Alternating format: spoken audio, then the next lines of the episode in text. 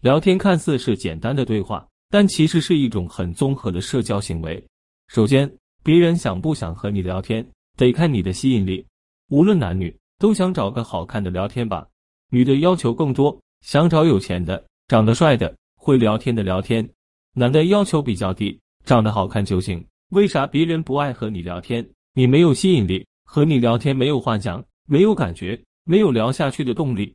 所以我为啥说？要提升你的价值，首先你的形象、颜值就是最吸引人的价值之一。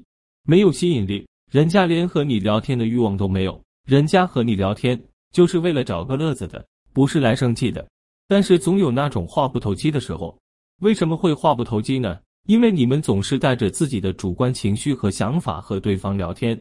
聊天高手是没有明显的好恶之分，你说的话我都可以接受，你说的都对，反对意见。我可以保留，这是高手的聊天心态。高手聊天是没有自己的立场的，高手的立场都在心里，不会表达。喜欢表达自己立场的，那都是杠精。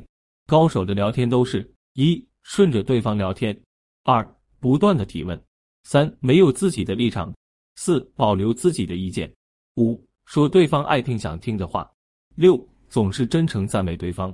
在聊天中学会控制自己很重要。比如，一控制自己不争气；二控制自己不去杠，不该说的话话到嘴边给我咽下去。希望大家可以控制住自己的嘴，不要乱说话，多说有利于团结的话。